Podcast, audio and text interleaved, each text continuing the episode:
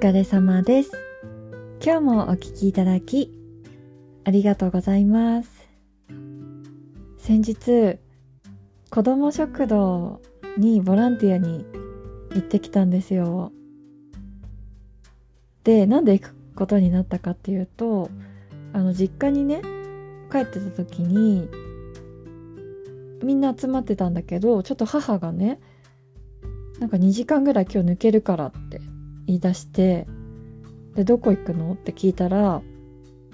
あの、子供食堂のね、ボランティアに月1回行ってるんだって。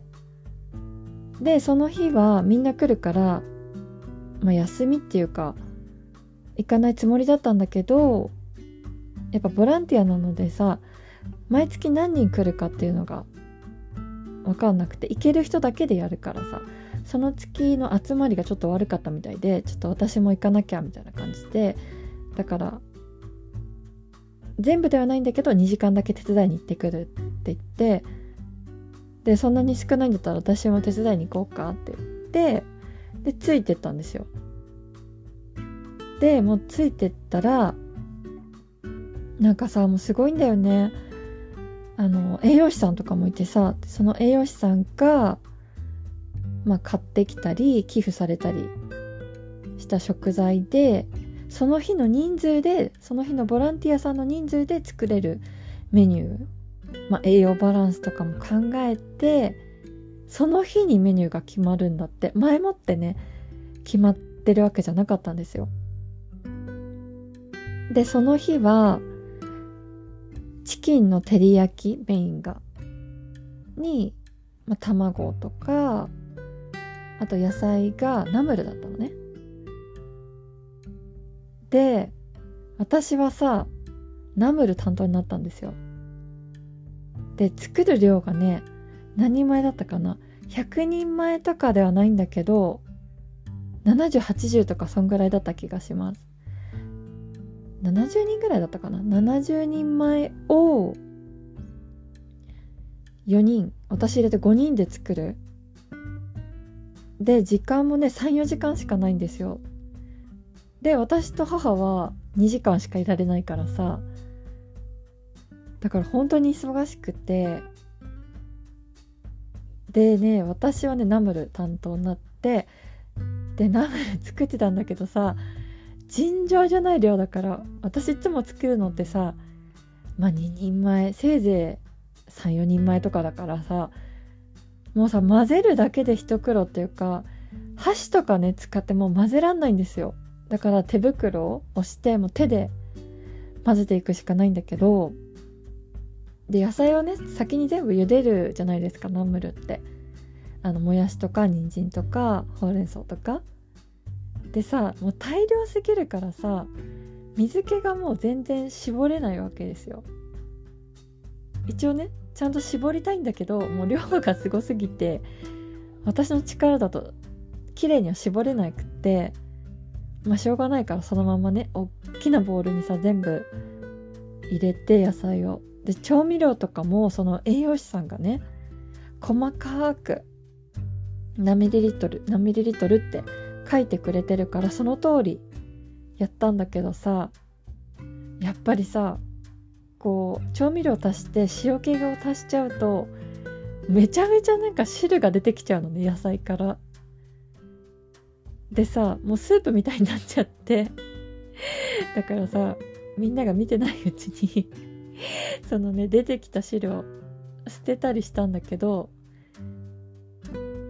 何回も何回もさちょこちょこちょこちょこわかんないように捨ててたの。汁をね。だってあんまりさあそれね子供食堂っていうかあの前は子供食堂だったらしいんだけど今コロナがまあ収まったとはいえ、まあ、まだまだ要注意ということでその場では食べずお弁当にして持って帰ってもらってるんですね。だからさ汁気があるとさあんまり良くないじゃないですか。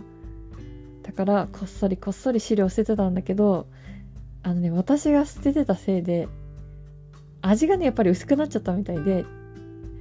料理ができるとその栄養士さんに試食してくださいって一応持ってくんですよ。さちょっと薄いって言われちゃってで子供にはこれでちょうどいいから子供はこれで取ってもらって大人用はちょっと出汁を足してみたいな感じで指示がもらえるんですけどでさお弁当がね幼児用と子供用と大人用で分かれてて幼児用とかさあの鶏肉詰まらせちゃいけないからすっごいちっちゃく切って持ってあげたり味もちょっと薄くしてあげたりさナムルみたいに。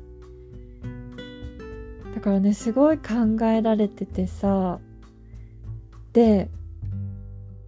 今までさ出会ったことのない人出会うことのなかった人とか年代の人とか性別を超えて一緒に何か一つのことをするってすごい楽しくてさ。で来月からまたちょっとお手伝いにね行ってみようかなって思ってます。なんかこれもさちょっと自己満足なんだけどすごく気分がいいですよね。で私ね子供食堂になんか缶詰とかさご飯とか寄付してたんだけどなんかさそんなに子供食堂の人もわありがとうございますって感じじゃなかったんだよねそんな感謝されたくてさ私もやってたわけじゃないんだけどなんかあんまりそんなにいらないのかなって感じだったの私持ってた時に。でその現状っていうか私が直接目で見たのはあの中途半端な数の食材を寄付してもその70人前の料理とかには使えないわけじゃん。なんか例えば卵10個とか寄付してもさその70人分に70人分の料理には全然間に合わないわけじゃん。だから寄付するとしたらすごいなんか100単位とかなのかなって思って私がさ個人でできるその食材の寄付には限界があるのかなって思ったりあとやっぱ一番さ向こうからしたらありがたいのは現金でしょうね。って思いまして。であの半端な数のね缶詰とかあとおかゆとか砂糖のご飯とかカレーのレトルトとかはやっぱり寄付があるみたいなんだけどそれをさそのまま出すわけにいかないからお弁当と一緒にあの1家族5個ぐらいそのパックを詰めて作って私が5個ずつパックみたいないただいた寄付の品であのカレーのレトルトと砂糖のご飯とサバの味噌煮とトマトジュースとふりかけみたいな感じで、で、お渡ししてました。だから無駄にはね、ならないんだろうけど、その子供食堂のそのお弁当とか、ご飯に直接っていうのは言ってないんだなっていうのが目で見て分かりましたね。今日もお聴きいただきありがとうございました。ご意見、ご感想をお待ちしております。インスタもやっておりますので、ぜひフォローお願いします。